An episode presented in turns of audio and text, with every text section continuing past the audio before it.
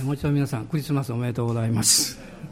まあ、今日からあの4回、まあ、アドベントからクリスマス礼拝にかけてですねあの、まあ、短いメッセージでといっても約束できなかったら困るんですけど、まあ、4回の、まあえー、まあシリーズのような形でお話したいなと思っています。で今日はあの第1回目、まあ、キリスト教の生い立ちということを中心に、まあ、クリスマスとこう重ね合わせながらあの一緒に聖書を開いていきたいと思います。最初にルカによる福音書の2章の1節から7節ルカによる福音書の2章の1節から7節のところをご一緒に読みましょう。新約聖書の99ページになります。1節から7節です。どうぞ。その頃、全世界の住民登録をせよという勅令が皇帝アウグストから出た。これはクレニオがシリアの総督であった時の最初の住民登録であった。それで人々は皆登録のためにそれぞれ自分の町に向かって行った。ヨセフもガリラヤの町ナザレからユダヤのベツレヘムというダビデの町へ登って行った。彼はダビデの家系であり、血筋でもあったので、名門になっているイーナ漬けの妻マリアも一緒に登録するためであった。ところが彼らがそこにいる間にマリアは月が満ちて男子のウイゴを産んだ。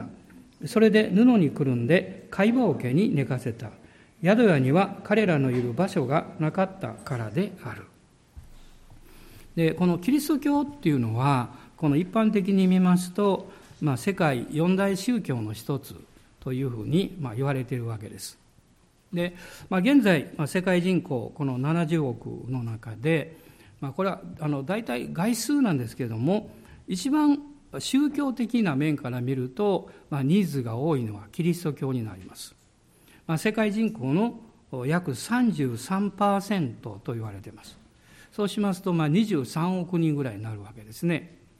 で、2番目がイスラム教です。でイスラム教は22%、えー、計算すると、まあ、16億4000万ということになります。イスラム教っていうのはあの、まあ、7世紀頃から、布教活動が、盛んになった、そういう宗教です。で3番目は、ヒンズー教です。でヒンズー教は約13%、まあ、9億1000万という、数字になるわけですけどもヒンズー教っていうのはもともとこのバラモン教から生まれてきました。でバラモン教は非常に歴史が長いんです。でそれが、まあ、ヒンズー教化されていったのが紀元前の5世紀ぐらいからだと言われています。で4番目が実は仏教なんですね。仏教は約 6%4 億2000万人ぐらいということになります。で、まあ、仏教っていうのは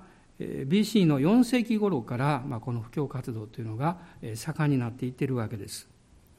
でまあ、ある人はですね私は宗教嫌いだから信じないとか、まあ、そういう人たちもたくさんいますし私もあの、えー、教会に来るまでは宗教が大嫌いで今もキリスト教宗教って言われるとうんとちょっと抵抗を感じるんですけども、えー、でもあの、まあ、宗教が好きであろうが嫌いであろうがですね、まあ、信じようと信じまいと私たちの生活というのはこの宗教と何らかのこの関わりを持って生きていかなきゃいけないわけです。まあお正月とか、えー、あるいはの、まあ、結婚式もそうですねまた多くの人が別に信じてないんだけどこうお宮参りに行ったりするし芸術とか音楽とかそういう面においてもこの宗教との関わりっていうのは切り離せないわけです。まあ、特に日本のような国というのは実はこのキリスト教の影響というのは非常に大きいです。まあ、政治もそうだしそれからあの憲法もそうですね。法律関係。それから年号もそうですしカレンダーの曜日なんかもそうですね。1週間というのもこれはキリスト教から来てるわけですから。そういうものを私たちは、まあ、自分の生活の中に、まあ、自然に取り入れてるわけです。でこのキリスト教のこの誕生とその中身っていうのはどういうものなのか、まあ、もちろん大きなことですから簡単にお話できませんけれどもまあ、どういう人にもどういうものにもその出発点生い立ちっていうものがあるわけです。でそういう面から考えていくとまず言えることはキリスト教というのは歴史の中に生まれたということです。え決してあの架空のもの作り話ではないわけですそしてこのキリスト教のこの根っこは実は旧約聖書と呼ばれているものが根になりますで旧約聖書っていうのは BC 紀元前の1500年ぐらいから書かれて紀元前の400年ぐらいまでの間にこの39の書物がまとめられたわけです。まあ、その中身っていうのは、まあ、天使創造人間の創造とこう堕落イスラエル民族の選びそしてイスラエルのこの王国分裂さまざまなことがずっとこう出てきます。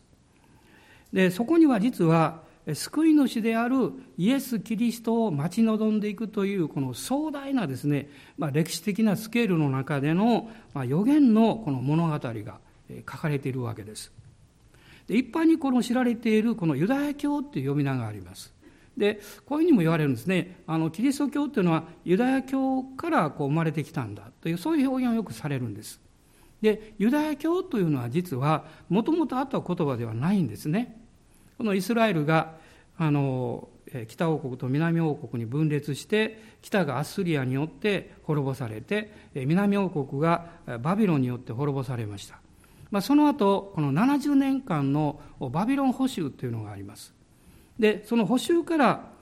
人々がこう帰ってきたこの6世紀の終わり頃になりますけど実はその頃からですねいわゆるこのユダヤ教という形で彼らの信仰が成立していきます。まあ、それまではいわゆるこのヘブル人ヘブライ人であるわけです。ヘブルっていうのはこの向こうから来た人って意味です。要するに、えーまあ、アブラハムもそうでしたね。ユーフラテ川の向こうからやってきたわけです。ですから彼らはヘブライ人だというふうに言われています。これは、えー、創世記に出てくるんです。でユダヤ人というのはやはりこのユダヤという地域に住んでいる人々ヘブル人がユダヤの地に住んでいるそこからこの結びつけられましてこのユダヤ人というふうに言われています。でユダヤ教っていうのはですからまあ6世紀ぐらいからですねそういうふうに呼ばれるようになったと言ってもいいと思うんですね。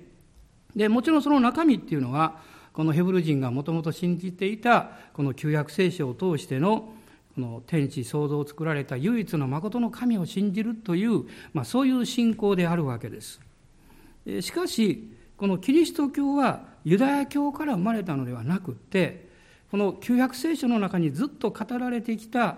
いわゆるメシアギリシャ語ではキリストですね。そのキリストが来られて実現したんだと。その予言というものが神様の約束というものが実現した、まあ、そこからキリスト教が生まれているわけです。でそしてその中心でいらっしゃるこのイエス・キリストの誕生からそして今日に至るまでの歴史がこの新約の時代というふうに言われています。でその出発点になったこの一世紀に書かれた、まあ、キリスト降誕から、えー、そして使徒の働きそして、えーえー、パウロ書簡のようなそういう書簡ですね。そして唯一の新約聖書の中の預言書と言われていますが黙示録。まあ、これらがまとめられたもの27の書物ですけどこれを新約聖書というふうに呼んでいます。まあ、聖書に関しては、えー、来週次の時にもう少し詳しくお話をしたいと思うんですけれども。でですからこの旧約聖書というのはですね世の救い主がこのお生まれになるその通路になった一つの民族イスラエルという民族を中心にして描かれています。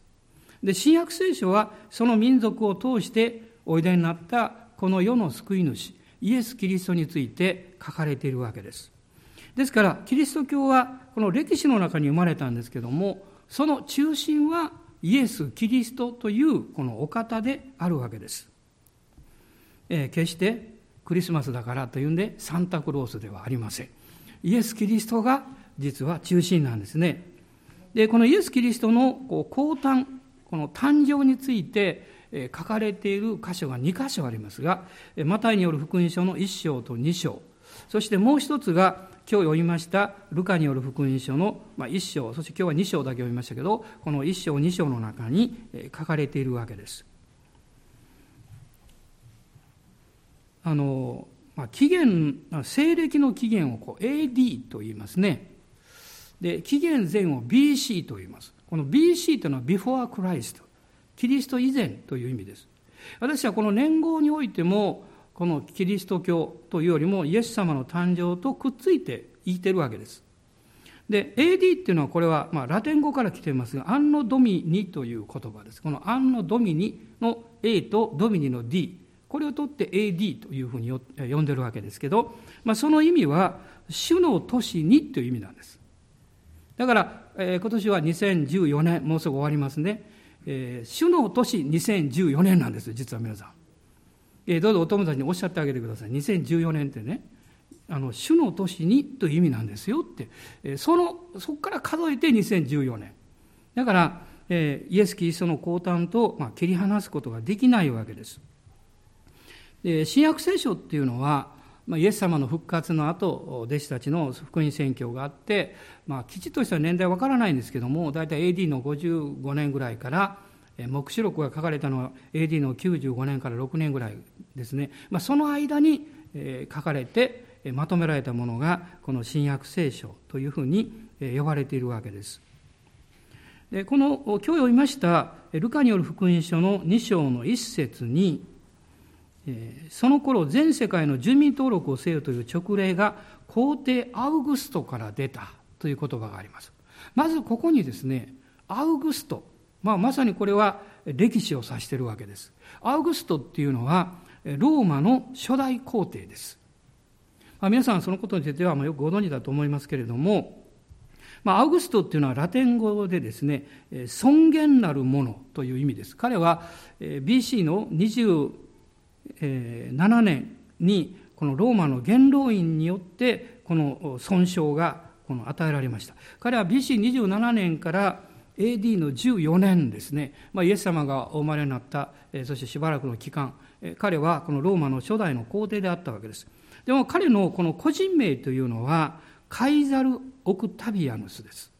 ね、オクタビアヌスという人がこのローマ皇帝の称号をもらってアウグストというふうになったわけです。で、まあ、彼はですね、まあ、ローマの支配者になったんですけどもこう歴史によりますとこの稀に見る美男子だったそうです。で面白いのはですね彼はこの変にこの見栄を張らずに疲れたら休む そういう生き方をしたんだそうですね。で彼はむしろ戦士というよりも非常に知恵のある人で、まあ、戦いの部分はこう強そうな部下に任せてですね そしてこのローマ統一のためにこの働いた人物ですですから無理をしない生活を心がけた人物として有名なんです、まあ、その結果当時としては非常に珍しいんですが長寿を全うしまして76歳まで生きたんだそうです。であなたもあんまり無理しないであののんびりと生きてください。今の時代だともう100歳近くなるかもしれませんけど。でこのような、まあ、ローマ帝国の支配の時代に、まあ、イエス・キリストが、まあ、誕生されたわけです。あのガラテヤ人の手紙の中に神の定めの時が来てというふうに書かれています。実は私たち一人一人の人生っていうのは勝手に生まれたわけじゃないですもし皆さんがですねいつ頃生まれたらよかったんですかって言われたら必ずしも今の時代になかったかもしれませんあなたが選んだわけじゃなくって神があなたがこの時代に生まれるように定められたわけです。ということはあなたの存在は決して意味がないものじゃなくって意味があるんです。ただあなたがそれを見出しているかどうかっていうのが別問題です。で聖書はそのことを私たちに実は教えているんですね。でイエス様がこの世界に来られた時というのはちょうどこのローマ帝国の状況の中においても一番イエス・キリストの救いのメッセージが語りやすいような状況が出来上がっておりました神様はそれを選んでキリスト降誕の時を定められたわけですまず一つは、えー、まあ、ローマによってこのある程度この平和がもたらされていたということです、まあ、それまでは戦争ばっかりでしたから。ですからこのローマの市民はですねある程度平和を喜ぶことができた。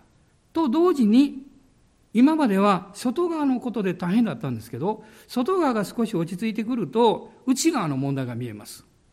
で外側がある程度平和に見えた時に彼らは自分の内側にある戦いをより発見していくことになります。まあ、これが福音が伝えられていくための一つの大事な要素でもあるんですね。あなたもそうだと思うんです。もう外側のことが忙しくってね、生活のこととか将来のことを一生懸命やってる時は、内側のことあまりわからない。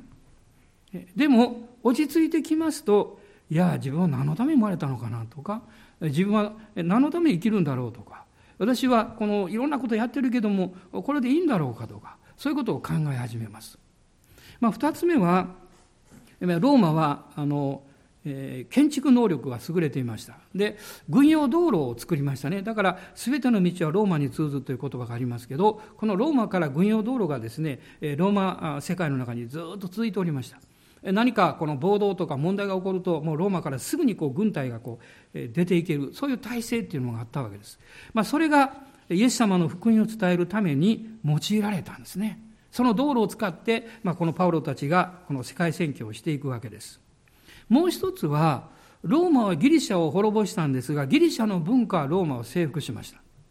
え特にこの言語において、ローマ帝国の時代に、このギリシャ語が当時の世界の共通語として使われたわけです。まあ、これは今のギリシャ語とか古典ギリシャ語ではないんですね。あの、ある期間だけ使われたあのコイコイネギリシャ語という言葉です。でもその言葉で実は福音を伝えるならばこのローマのいろんなところで福音宣教をすることができたわけです。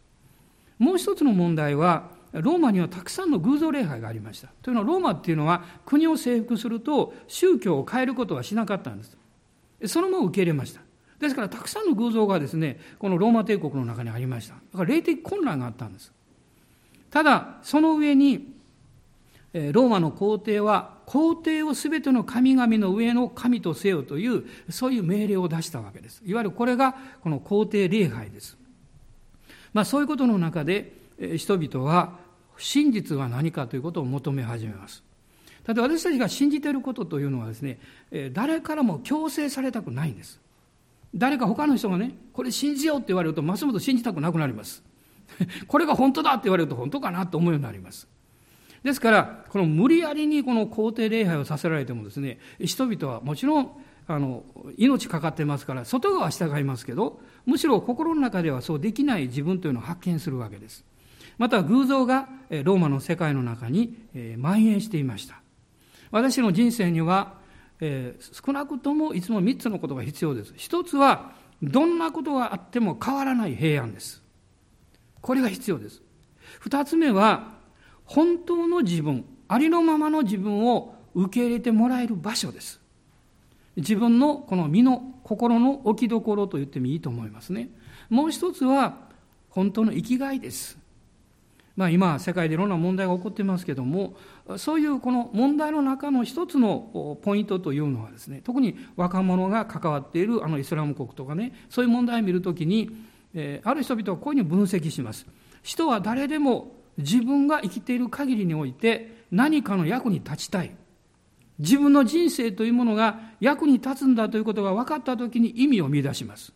それを求めてるんだと言ってます。私たちもそうですね。え物があるからそれで全てかっていうとそうじゃありません。もし皆さんがあの子供にですね、あのもう好きなおもちゃ全部買ってあげたとします。子供は満足するでしょうか？満足しません。もっと他のもの欲しがあります。大人も同じです。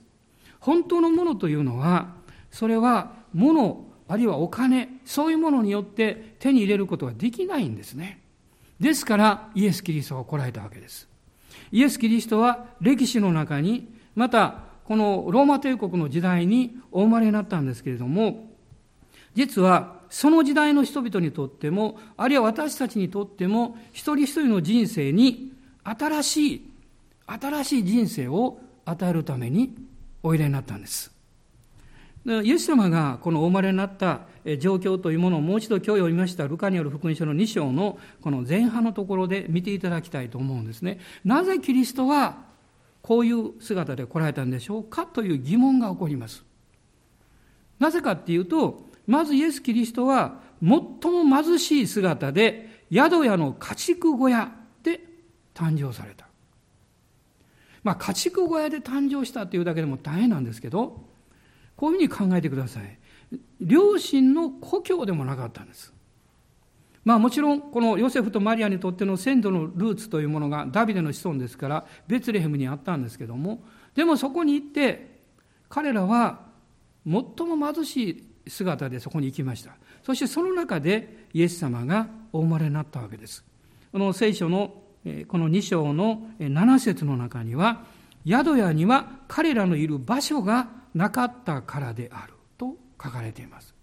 あなたの場所がなかったらどうなんでしょう。あなたの人生の場所がなかったらどうなんでしょう。人は一番苦しい状況になります。しかしイエス様はあえてそういう姿でお生まれになられたんです。それは私たち全ての人の苦難や困難それを理解してくださるためですここに神様のご真実な愛があります神様あなたがどこで生まれ、どの国で生まれ、どういう状況で生まれたか、どういうふうに育ってきたか、そのことをご覧になってあなたを受け入れるわけじゃありません。神はあなたという存在を大切に考えていらっしゃいます。旧約聖書のイザヤ書の43章の4節の中にこう書かれています。私の目にはあなたは高価で尊い。私はあなたを愛している。皆さん、世界の中で、あなたの人生の中で、一番辛かった言葉は何なんでしょう？子供であってもそうですよ。誰かがあなたにこう言ったとします。あなたなんか大嫌い。ね、あなたは傷つきます。大人であっても子供であっても。でも、誠の神は反対のことをおっしゃってます。私はあなたを愛してる。誰かあなたのところに来て、あなたのこと大好きよって言ってくれたらどうでしょう？私は嬉しくなります。あなた愛されてるんですよって言われると何かねあ生きていてよかったなってこう思うわけです。イエス様はあなたや私を愛しておいでくださった。あの家畜小屋でもう臭くってね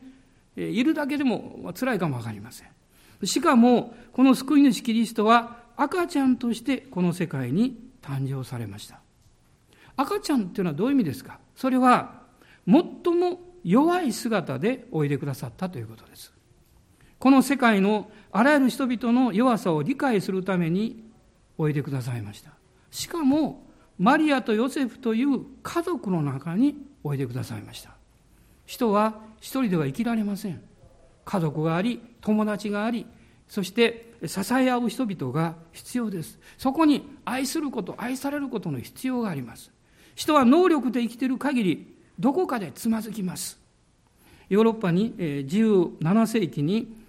パスカルという人がいました。皆さんご存知だと思いますね。あの科学者ですね。神は人の心の中に空洞を作りになった。その空洞は神様によってしか満たされることができないといった人物です。彼は1623年にフランスの山岳地帯で生まれました。お父さんは科学者で裁判官だったんです。お母さんはとても信仰厚い婦人でした。まあ、彼は小さい時から体が弱かったんですけど、非常に頭が良かったんです。で、お母さんが亡くなった後でお父さんは彼をパリに、まあ、留学させました。そして彼は非常にこう、えー、知的な力がありましたから、天才力を発揮しまして、なんと11歳で音響論という論文を出したんです。えー、そして、12歳で幾何学を読書しました。14、5歳でえ彼はお父さんが所属していたこの科学の研究会に出入りしてもうはるかに年上の科学者たちとこの話し合う論争することができたんです。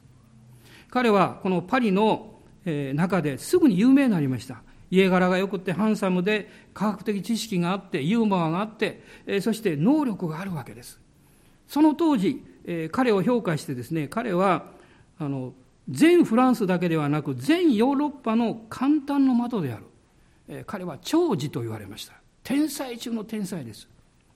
しかし彼のこの能力はある時に限界が来ました。つまり、えー、最後の立場に立った時に若くしてですよ。人生というものは愚かだなと感じ始めました。彼は賭け事に入っていってあるいは劇場に行ってこの、えー、またいろんなことに溺れていきました。彼の生活がどんどん低下していった。そして30歳の時に彼は自分の人生に虚しさを感じ始めました。一切のものが愚かに見えてきたんです。しかし彼には素晴らしいことに妹さんがいまして、この妹さんが修道院に入ってました。そして妹さんはこう思ったそうです。今こそあの天才と言われた兄が救われる時だって。皆さん、あなたが誠の神を知り、イエス・キリストを信じるきっかけになる一つの大事なことは、あなたが自分の人生につまずくことです。あなたが自分の能力や自分の状況や自分の欠けてきた生き方に対してぶつかってしまうことです。そうでなければ、頭の良い人は分かりません。あ私ぶつかったから頭が良かったのかなと。そういうふうに思っていただいてもいいと思います、ね、パウロもそうですね。ぶつかってもう馬から落ちた、ね、私たちは倒れなければ本当のことが分からないことがあります。パスカルはそういう経験をします。そして、劇的な時をやってきます。1654年のなんと11月23日なんですね。31歳の時に彼は誠の神を見上げイエス・キリストを救い主として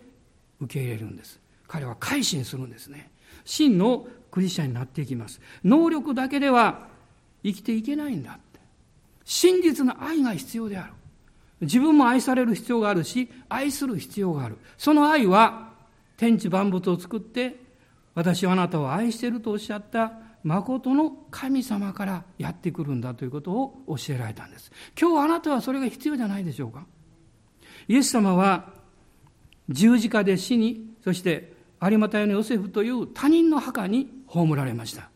しかしそれは一時的な場所です。そこからイエス様は蘇って私たちに信じる者に罪の許しと永遠の命を与えてくださったんです。あの墓の石が動いたんです。夫人たちが見に行くと、そこに天使が座ってました。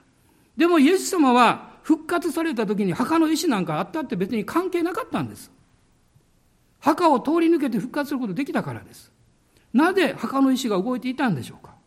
それはあなたや私のためです。歴史が動いたことを私たちが信じるためです。誠の救い主が人間となって来られて、あなたや私の苦しみや人生の困難を全部経験なさって、何の罪もないのに、私たちの罪の身代わりとして死んでくださった。そして永遠の命を与えてくださった。なぜですか？あなたを神が愛しておられるからです。あなたは大切な存在です。世界でたった一人の存在です。自分を卑下したり、自分を傷つけたり、自分なんか生きる意味がないと考えちゃいけないんです。あなたには使命があります。その一番大きな理由の一つは、あなたが自分が生まれる時も、あなた自身の能力も、あなたの家族も、男性か女性かということも、あなたが決めなかったということです。神が定められたんです。そして神があなたの人生を通して神様の恵みと愛を表すためにあなたの人生をお作りになったんです。あなたはあなたの人生を愛さなきゃいけません。そしてそこに神の力が働くということを一緒に信じていきましょう。どうぞお立ち上がりください。イエス様は今日も私たちの救い主でいらっしゃいます。この方がクリスマスにお生まれくださいました。アーメン感謝します。あなたは愛されている人です。今日もう一度あなたは自分におっしゃってください。私は愛されているんだって。